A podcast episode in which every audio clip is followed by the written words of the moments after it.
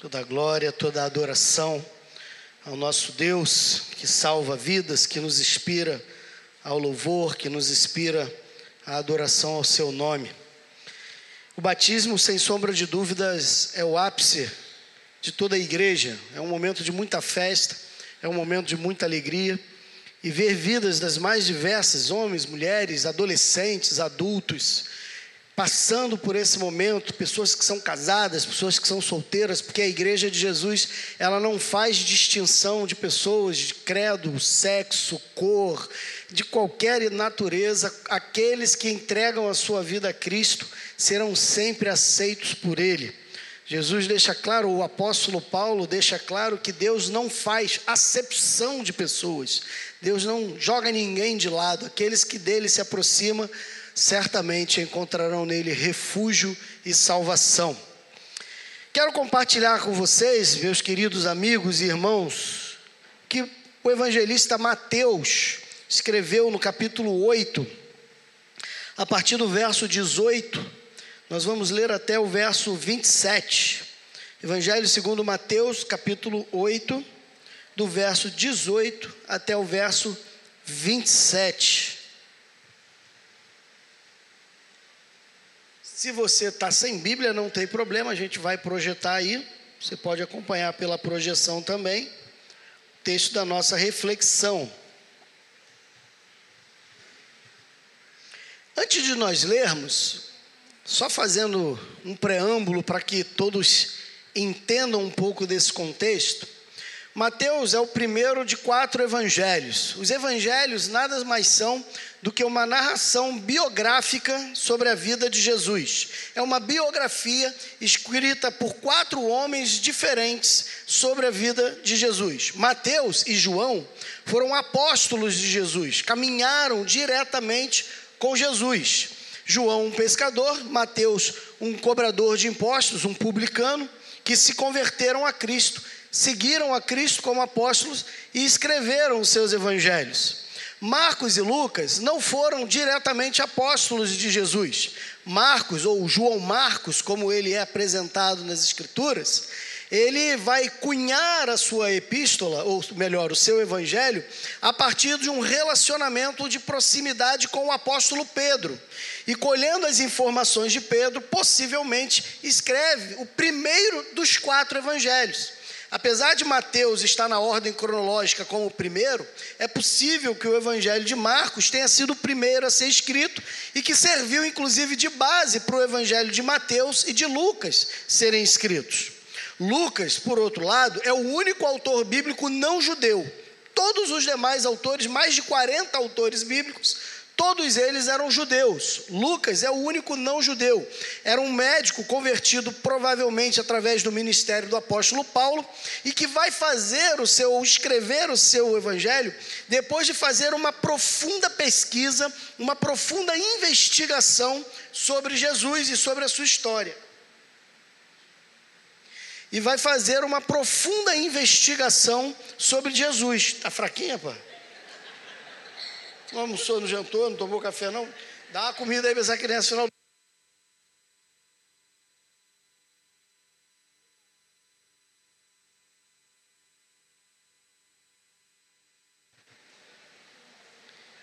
E Lucas, então, fazendo um trabalho de um historiador, ele vai pesquisar de maneira profunda, acurada, acerca da vida de Jesus que ele não conheceu e aí sim, através dessa pesquisa histórica, ele vai cunhar o seu livro ali por volta do ano 62, 63 depois de Cristo. Isso é para nós nos situarmos mais ou menos que os quatro evangelhos, ou melhor, os três primeiros evangelhos, eles estão escritos ali no final da década de 50, início da década de 60 da era cristã, mais ou menos uns 30 anos, 20 e poucos anos depois que o Senhor Jesus é elevado aos céus, os evangelhos começam a ser escritos. O evangelho de João é mais tardio, ele vai ser escrito por volta do ano 80, 90, já próximo da velhice do último dos apóstolos vivos, que era o apóstolo João.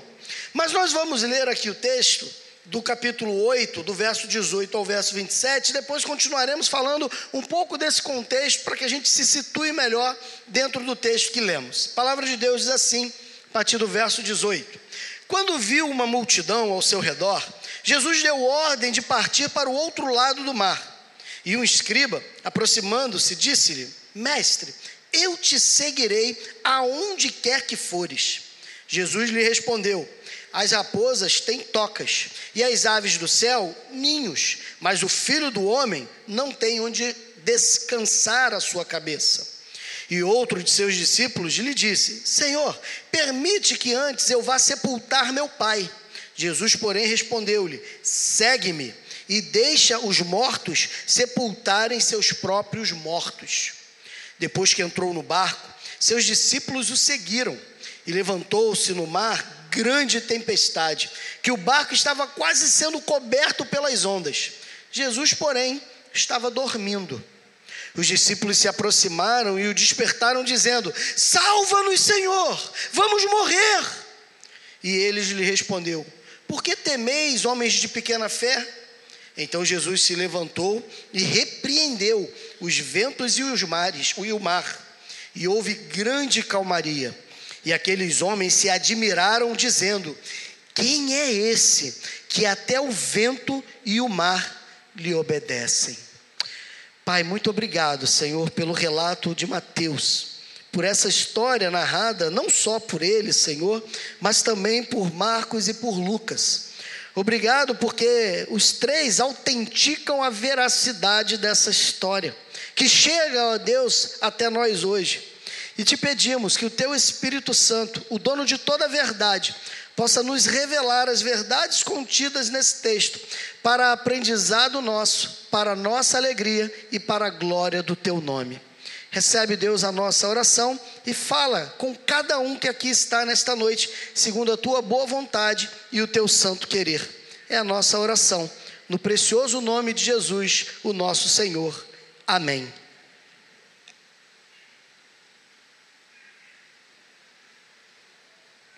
O Evangelho de Mateus, ele tem um objetivo. Mateus, quando escreve esse evangelho, ele tem por objetivo provar aos judeus, através das evidências da sua escrita, e principalmente através das profecias do Velho Testamento, que esse homem chamado Jesus é o Messias que havia sido prometido por Deus desde tempos passados, desde Gênesis, quando o homem peca, Deus promete que da descendência da mulher viria um homem que esmagaria, que pisaria a cabeça da serpente. Esse homem é conhecido em todo o Velho Testamento e até hoje entre os judeus como o Messias, o enviado de Deus para a salvação dos homens. E o objetivo de Mateus, ao escrever o seu evangelho, é mostrar para esses judeus que esse Messias é o rei do reino de Deus que chegou. Esse rei chegou. Os judeus não reconhecem. Jesus, o Mateus escreve justamente para provar que esse Jesus é esse Messias. No capítulo 1, ele vai começar, inclusive, narrando a genealogia de Jesus. Ele vai falar da genealogia de Jesus, ele vai buscar desde os antepassados, especialmente através de Davi, porque a profecia do Velho Testamento dizia que esse rei Messias que viria, ele precisaria ser descendente do grande rei Davi. Então, Mateus ele faz um apanhado de toda a genealogia da vida de Jesus e vai contando todos os seus antepassados até chegar nele, Jesus, tentando assim mostrar a esse povo que Jesus é o Messias. Vai falar do nascimento virginal de Jesus, conforme predito pelo profeta Isaías: Eis que a virgem conceberá, era dar à luz um filho, e esse filho será chamado de Emanuel, ou seja, Deus conosco. Jesus, Deus está entre nós. Mateus, então, ele vai fazer todo esse preâmbulo com esse objetivo. O capítulo 4 ali, ele vai falar sobre a tentação de Jesus. É o início do seu ministério. Ele é batizado ali no final do capítulo 3 por João, não porque tivesse pecados, mas ele é batizado para dar testemunho a todas aquelas pessoas que elas também precisariam se batizar arrependidas do seu pecado, como nós vimos hoje. No capítulo 4, o próprio Espírito de Deus o leva ao deserto para ser tentado pelo diabo. Porque quando nós tomamos uma decisão de viver a vontade de Deus, quando tomamos a decisão de seguir o ministério que Cristo ou que Deus colocou diante de nós, as tentações começam a aparecer também. O diabo se levanta sim contra nós. Jesus vence aquela tentação, e a palavra ali no capítulo 4 termina dizendo que vieram anjos e o serviram depois daquela tentação. O capítulo 5 começa narrando o primeiro discurso público de Jesus e talvez o mais belo desses discursos que nós conhecemos como Sermão da Montanha o capítulo 5 fala ali daquelas bem-aventuranças, bem-aventurados são aqueles, bem-aventurados são aqueles. E na quarta-feira agora nós ouvimos a Bela, inclusive, pregando sobre as primeiras bem-aventuranças. Que palavra maravilhosa, porque é ótimo ouvirmos sermões de Jesus. Jesus ali vai fazer um resumo de boa parte da própria lei que havia sido estabelecida no Velho Testamento, falando sobre a questão do casamento, do divórcio, falando sobre homicídio, sobre adultério, falando sobre diversos assuntos, resumidamente, entre o capítulo 5, 6 e 7 do seu é, do Evangelho de Mateus. Quando Mateus entra no capítulo 8, ele já começa a falar de uma série de curas que Jesus começa a operar. O capítulo 8 começa falando sobre a cura de um leproso. Aquele homem tomado por lepra sofria de preconceito social grande. As pessoas se afastavam, era uma doença que naquele momento não tinha cura. E a crença popular era de que se uma pessoa tinha lepra, é porque Deus o havia amaldiçoado, então ninguém podia tocar ou se aproximar dele. Jesus quebra todos os paradigmas, se aproxima daquele homem, cura-o daquela lepra, mostrando então quem ele de fato é. Ele cura diversas pessoas ali no capítulo 8, como a sogra de Pedro, por exemplo. Talvez Pedro tenha ficado chateado com ele por causa disso, mas isso são outras coisas. E aqui no capítulo 8, a partir do verso 18, Jesus então se dirige àquela multidão, ele vê aquela multidão ao seu redor.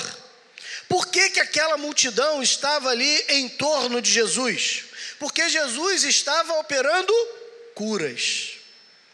E essa é a primeira coisa que eu queria que você prestasse bastante atenção. Hoje, o que faz você procurar Deus? O que alimenta a sua fé e o seu coração? Será que talvez são os seus problemas, as dificuldades da sua vida? Talvez uma doença, como é o caso desse contexto. Talvez você ou uma pessoa querida e amada vivendo e enfrentando um momento de enfermidade, talvez até desenganado pelo médico, talvez o médico nem conseguiu descobrir ainda o que você tem. E num ato de desespero você se apega a Deus. Foram o que muitos fizeram. Talvez você esteja por um problema no seu casamento você está vendo o seu casamento escorrendo por entre seus dedos, e num ato de desespero você procura a religião, você procura uma igreja, você procura um centro, você tenta de alguma maneira procurar achar Deus para que Deus o ajude a restaurar a situação da sua família. Talvez um problema financeiro. Quantos aqui no Brasil, acredito se eu perguntasse aqui, quem está devendo aqui? Né? Acho que quase todo mundo ia levantar o dedo, se não todo mundo. Todos nós estamos vivendo uma dificuldade financeira grande. Aperta daqui, aperta dali, e talvez você esteja tão desesperado nessa questão financeira que você está buscando Deus para tentar de alguma maneira te ajudar nessas questões financeiras. Por isso Jesus também estava envolto de uma multidão.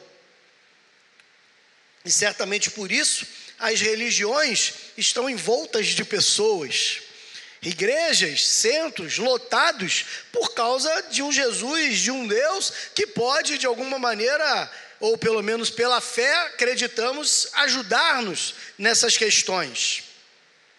Jesus se vê no meio daquela multidão e resolve ir para o outro lado do mar, que na verdade é um lago salgado. Ele resolve ir para o outro lado, e quando ele toma essa decisão, um escriba se aproxima dele, verso 18. 19: Mestre, eu te seguirei aonde quer que fores. Os escribas eram um grupo é, que começaram, na verdade, como uma profissão. Eram as pessoas que faziam as cópias da palavra de Deus. Eram os copistas. Eles pegavam, naquela época, claro, não havia imprensa, não dava para tirar xerox, não dava para digitar no computador e imprimir. Eram pessoas que copiavam de maneira fidedigna os textos sagrados. E de tanto copiarem esses textos sagrados, eles deixaram de ser apenas uma simples profissão, mas se tornaram, de certa maneira, um grupo religioso, porque conheciam, de tanto escrever, conheciam profundamente a lei de Deus, a Bíblia, o Torá ou aquilo que a compunha naquele momento, que era o Antigo Testamento. E um desses grandes homens que reescreviam a Bíblia, ele se declara, ele declara a Jesus que o seguiria aonde quer que fosse Jesus. E Jesus então lhe dá uma palavra, uma palavra dizendo: Olha, as raposas têm tocas, as aves do céu têm ninhos, mas o filho do homem, que é a designação que Jesus dá sobre ele mesmo, o filho do homem, falando dele mesmo, não tem aonde descansar a cabeça. Ou seja, eu não tenho um lugar de pouso. Eu não tenho uma moradia fixa, eu estou andando, eu estou percorrendo as cidades de Israel, anunciando que o reino de Deus está próximo. Eu não sei porque ele diz isso àquele escriba, talvez porque aquele escriba tivesse lá a sua profissão, o seu trabalho, a sua família assentado e queria em Jesus ainda mais um porto seguro. E Jesus falar: Não tenho esse porto seguro para você, eu estou vivendo, caminhando pela vida, pregando e anunciando o reino de meu Pai. Há uma convocação de Jesus subliminarmente àquele é, é, escriba, perguntando: é isso que você quer para você? Você quer sair por aí anunciando o reino de Deus? Porque hoje muitas pessoas questionam: ah, esses crentes são muito chatos. E tem crente que é chato mesmo, a gente tem que confessar que tem, né?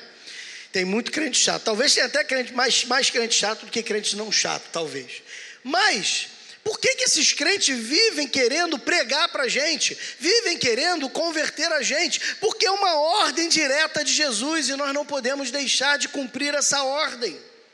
Na verdade, essa é a última ordem deixada por Jesus lá no final desse mesmo evangelho de Mateus, capítulo 28, verso 19 e 20, os últimos versículos. O próprio Senhor Jesus, já ressurreto e subindo aos céus, ele fala isso: vão por todo mundo, preguem o evangelho a todos os povos, discipulem, ensinem, batize-os em nome do Pai, do Filho e do Espírito Santo, e eu vou estar com vocês todos os dias até o fim do mundo.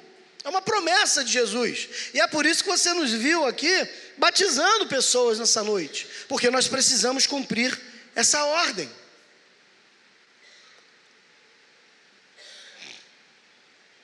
É interessante, porque a gente não vê a resposta do escriba. Ele faz uma afirmativa que o seguiria. Jesus faz uma ponderação diante dele, e Mateus simplesmente se silencia. Mateus não diz que aquele escriba falou: não tem problema, Jesus. Eu vou armar uma barraca do lado da sua na hora de dormir. Eu vou dormir ao relento junto contigo. Eu vou passar as necessidades e as privações que o Senhor passar. Não diz. Também não diz que ele se negou. Não diz que ele falou assim: eu não quero saber dessa vida, não. Isso é muito complicado para mim. O texto se silencia.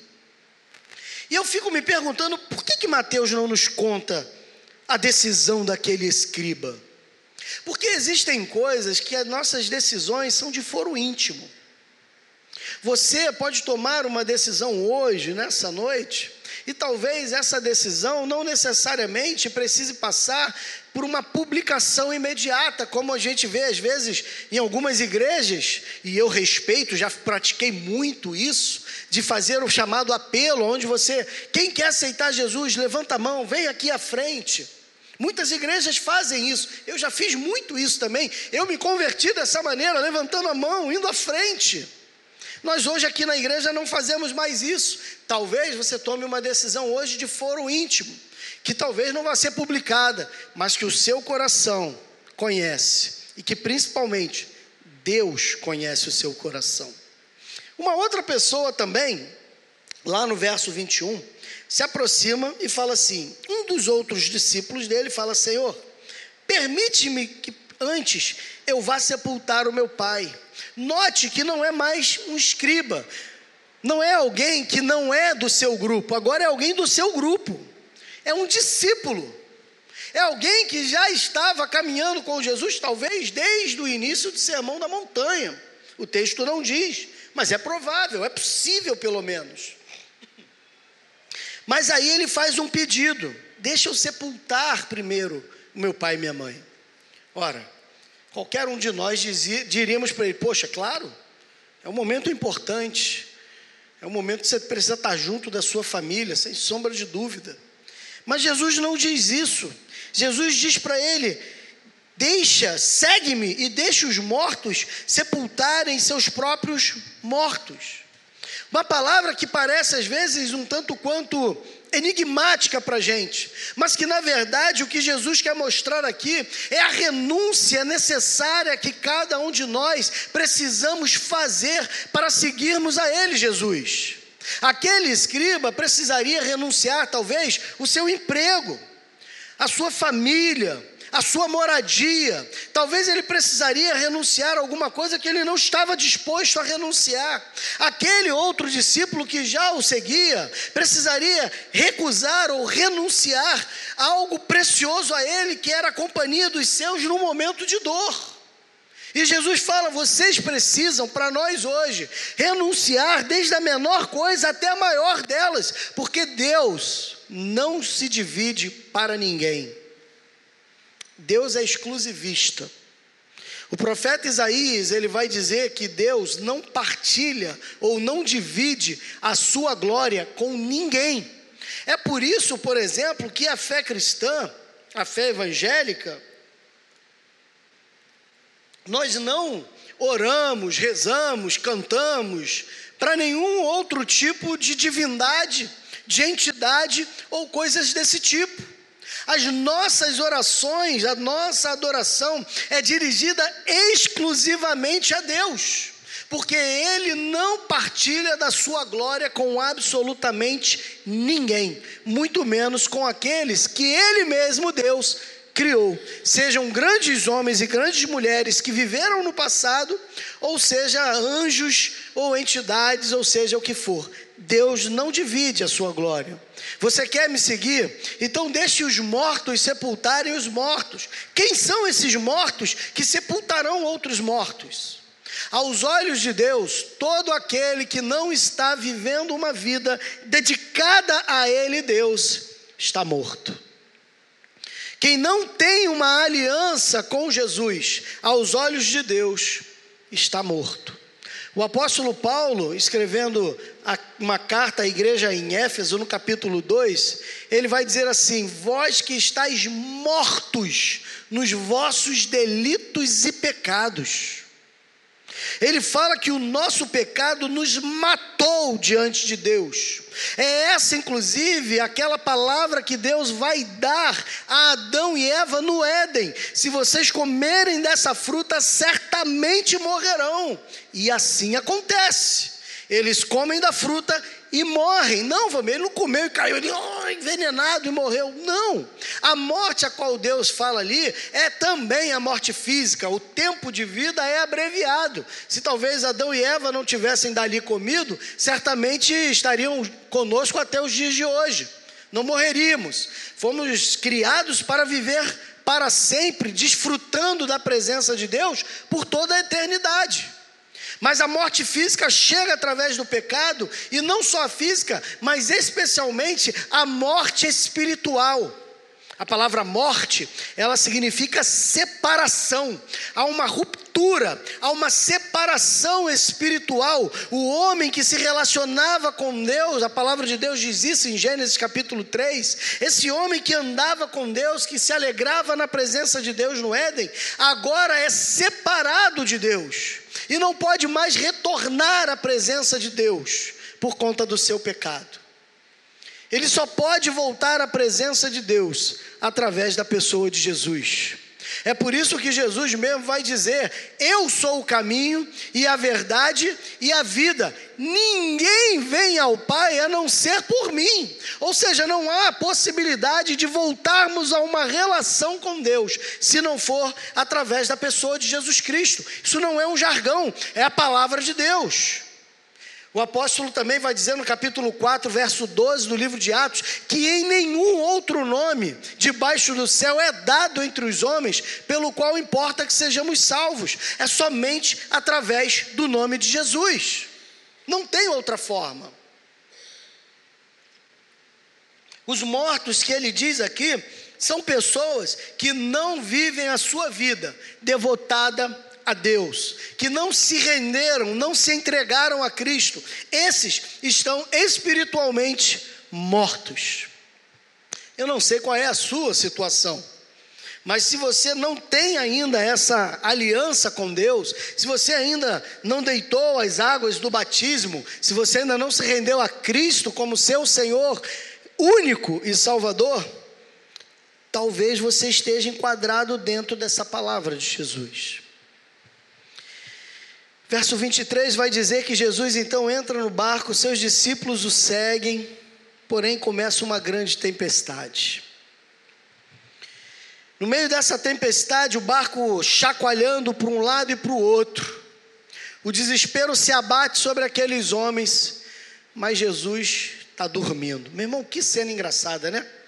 Você imagina uma tempestade, o barco está balançando. Eu não sei se você já teve o desprazer de estar num barco, né, que vai para um lado, vai para o outro, eu já tive, meu irmão, e eu confesso que ali eu, né, algumas vezes, eu lembro na minha lua de mel, por exemplo, né, a gente tava, fomos para Porto Seguro, e fomos ali, pegamos um barco ali em viagem, e no meio do caminho eu falei, o mundo está girando aqui em torno de mim, alguma coisa estranha está acontecendo, e fui lá na frente, falei com o barqueiro lá e falou: bota a cabeça aqui para fora do barco, vou jogar uma água que tu vai melhorar.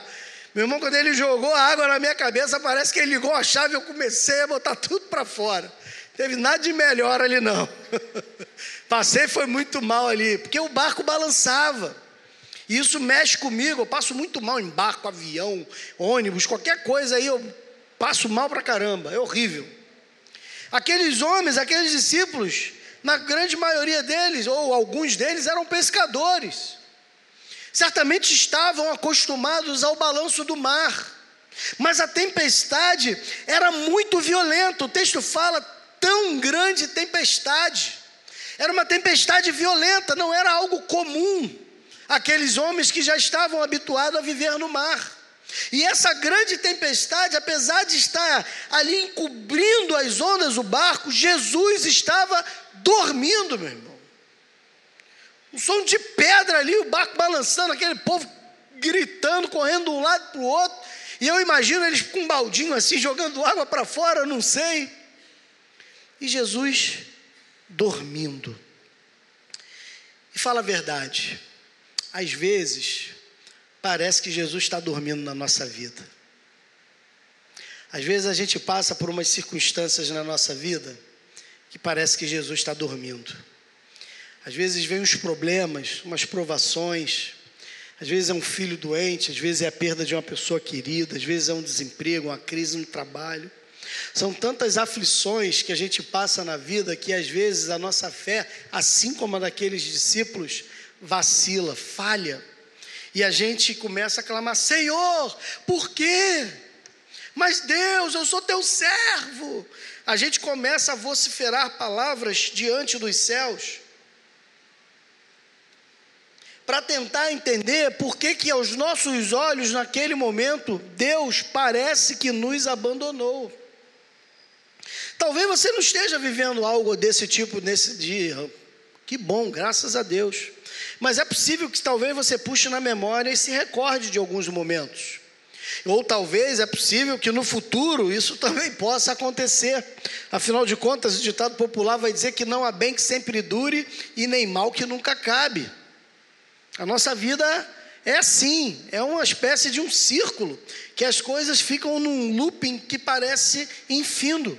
Hoje a gente está bem, amanhã as coisas parecem que começam a dar tudo errado. Eu me lembro que quando eu marquei meu casamento, ou quando estávamos para marcar o casamento, eu tinha dois empregos.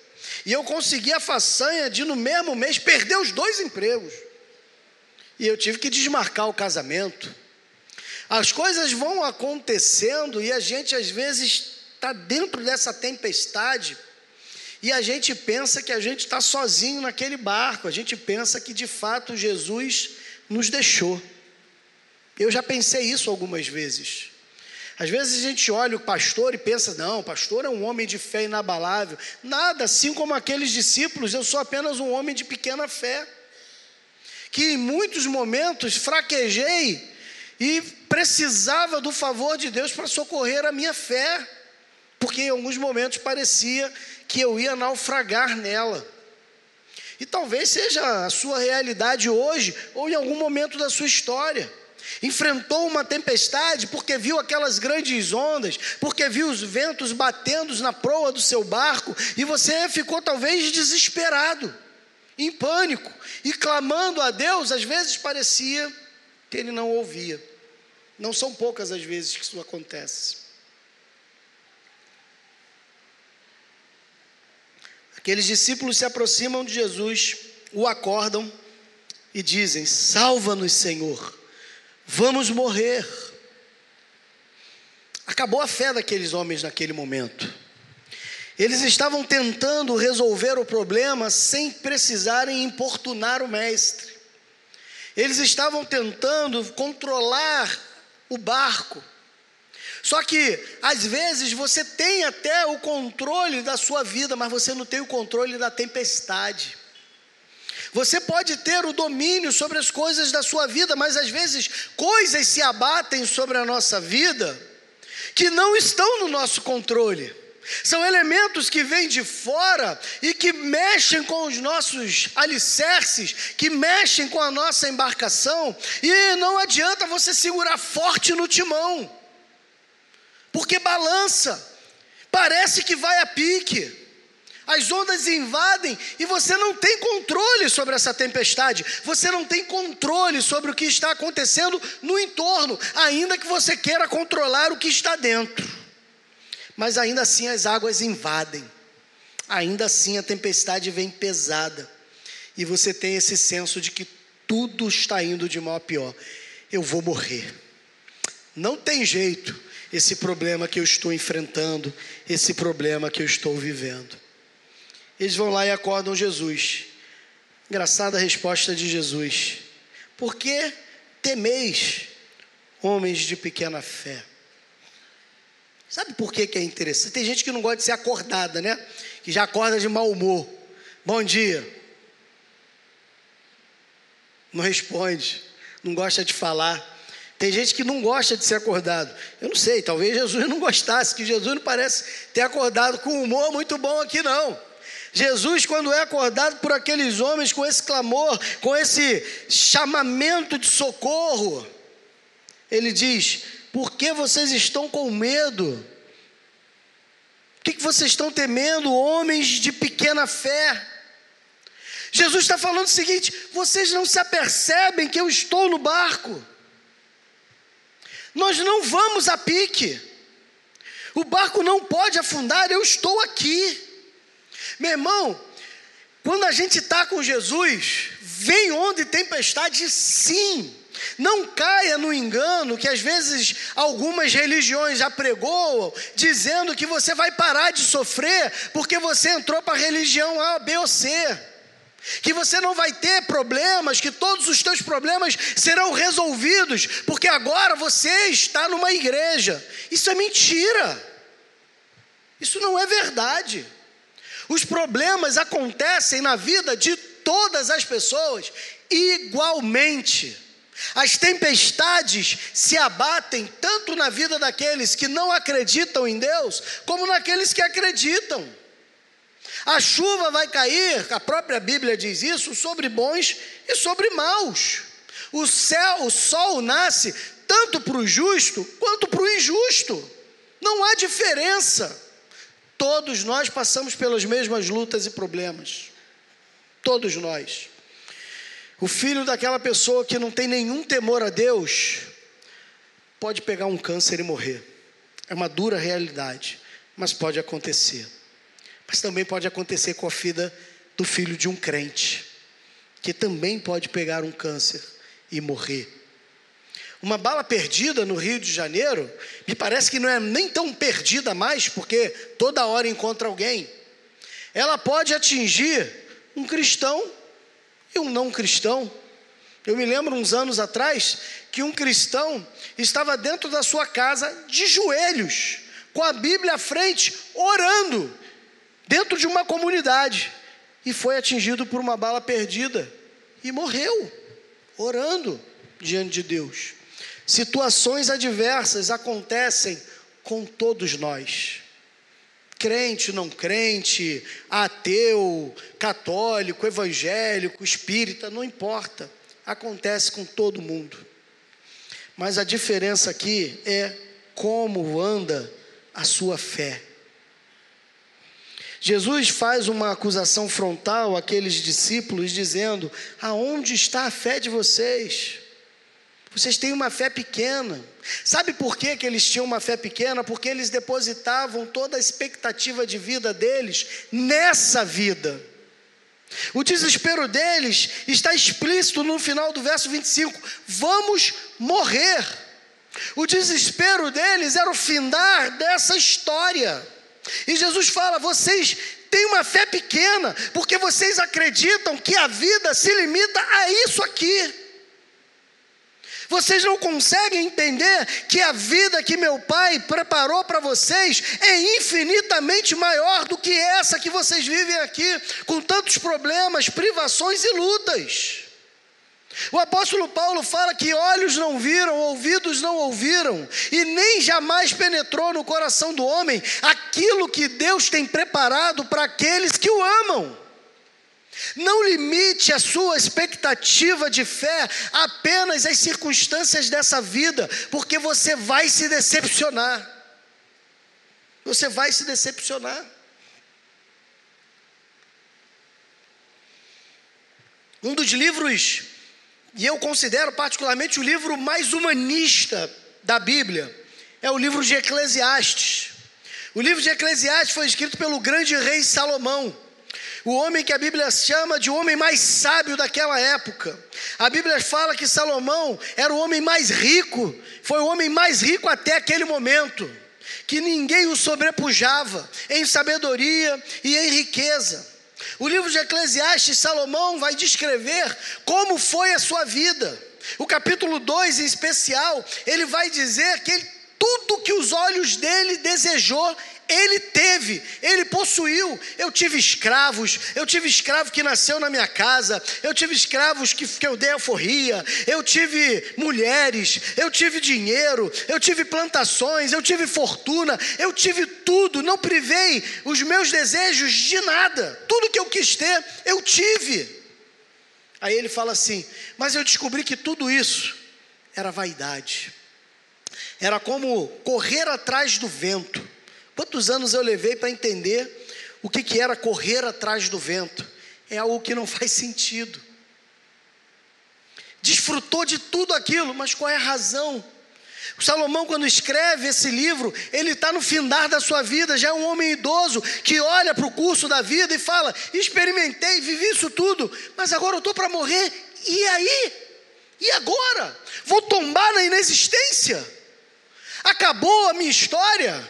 Vou criar a expectativa de que vou retornar numa outra vida e passar por tudo isso de novo. É o pensamento de Salomão. Quando ele termina, quando ele conclui o seu livro, lá no final, no capítulo 14, ele termina dando a melhor conclusão possível.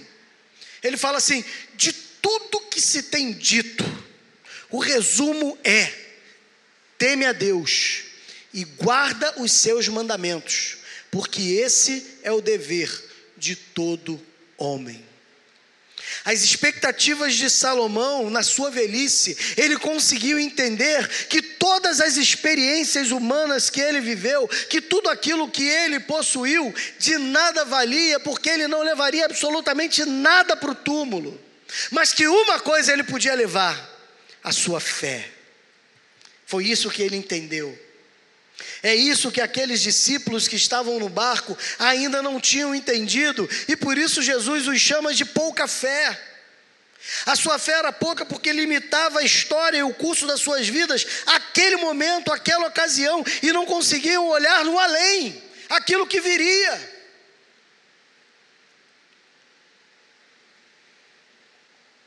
Mas mesmo diante da nossa pequenina fé, da minha, da sua, que talvez ainda queira viver de maneira tão intensa nessa vida, que não se preocupe com aquilo que está por vir, que queira viver de uma maneira tão intensa, até dizendo que acredita em Deus, mas que o nega nas suas atitudes, pois não o vive em conformidade com a sua vontade.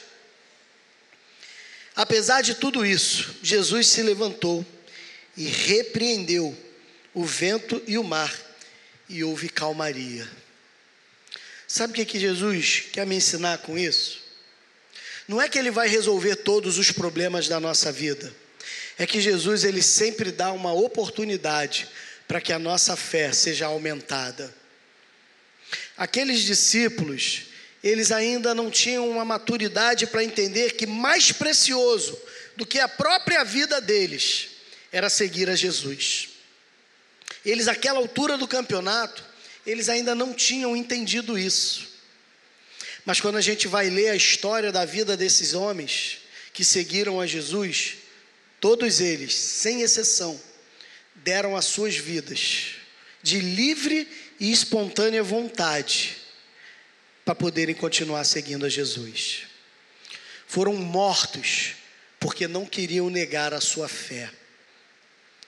O que eu aprendo não é que Jesus vai resolver os nossos problemas, é que Ele vai nos ensinar a viver para Ele, a viver uma vida que de fato possa testemunhar a grandeza de quem Ele é.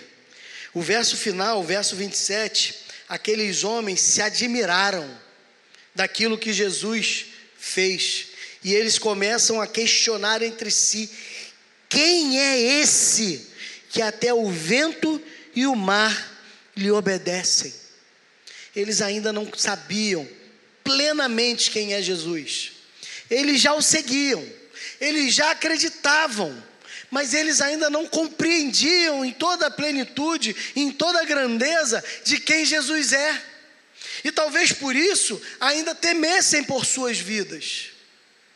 Agora, depois de alguns anos, continuando a caminhada com Jesus, eles aprenderam quem é esse.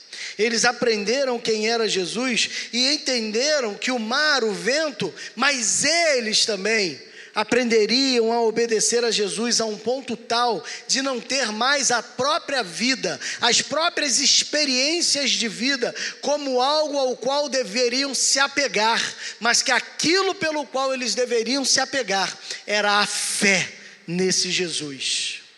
É isso que eu quero deixar para você nessa noite, antes de você ir embora. Eu gostaria que você saísse daqui dessa noite com essa pergunta na sua mente: Quem é Jesus para você? Quem é? É um realizador de milagres? É um realizador de curas? É um resolvedor de problemas? É um cara legal que você gosta de falar com ele de vez em quando? Que você vem à igreja, pá, não, Jesus, ó, nota 10. Ou Ele é o teu Senhor. Se hoje a sua vida fosse tirada, se hoje, como diz lá em Lucas capítulo 10, hoje pedirão a tua alma, o que tu tens preparado? Para quem será? Se hoje a tua vida se você num momento tivesse a convicção de que hoje você fosse tirado dos viventes, qual seria a tua história depois disso? Se você não sabe a resposta para essa pergunta, você tem que continuar sentado aí, mesmo depois da oração final, e falar para Jesus: Senhor, não me deixa levantar desse lugar sem ter essa resposta. Porque a gente não está falando da sua vida, nós estamos falando da sua eternidade. A vida de todos nós, igualmente, nesse plano, vai acabar. Alguns com mais, alguns com menos, mas igualmente, todas acabarão. Mas e a sua? Como será? Feche seus olhos, nós vamos cantar uma música para que você possa compreender um pouquinho mais o que isso que eu falei quer dizer. Enquanto nós cantamos, faça essa reflexão, faça a sua oração e cante junto conosco se você souber também.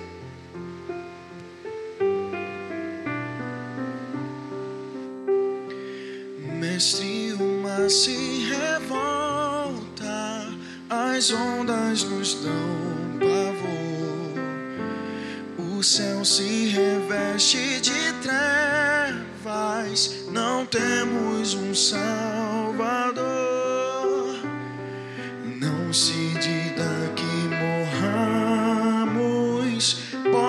Podes assim dormir, se a cada momento nos vemos, sim prestes a submergir. As ondas atendem ao meu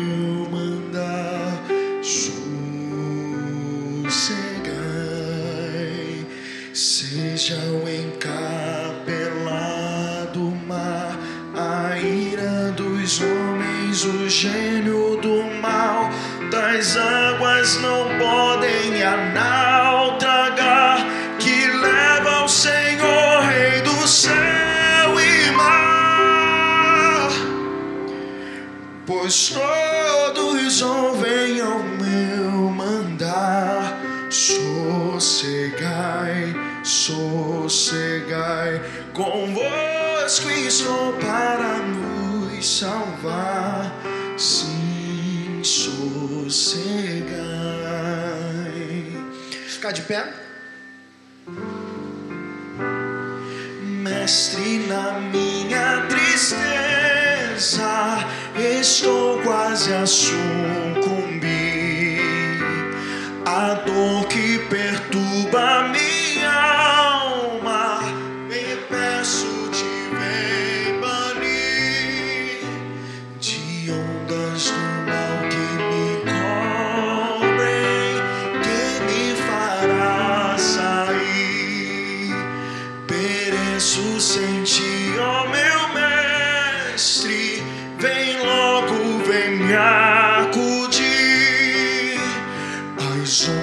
Ondas atendem ao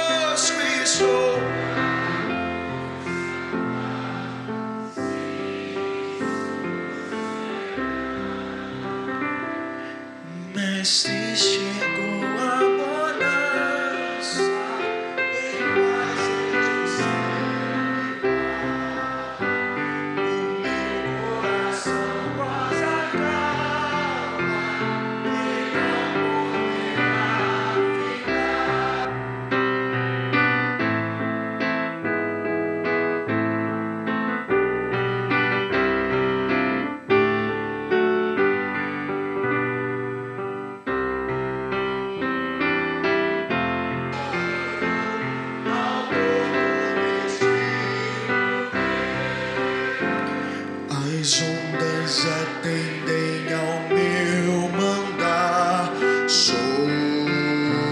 sossegai, seja o encapelado mar, a ira dos homens, o gênio do mal, das águas não podem que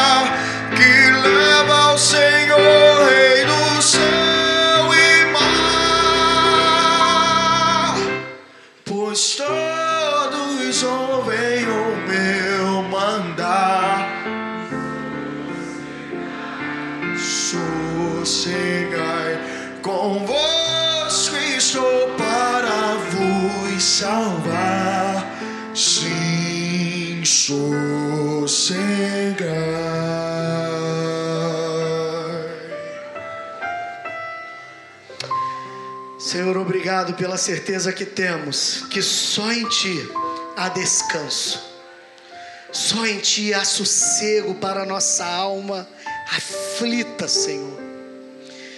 Obrigado, Senhor, porque apesar de sabermos que no mundo teríamos aflições, nós deveríamos ter um bom ânimo, porque o Senhor venceu esse mundo.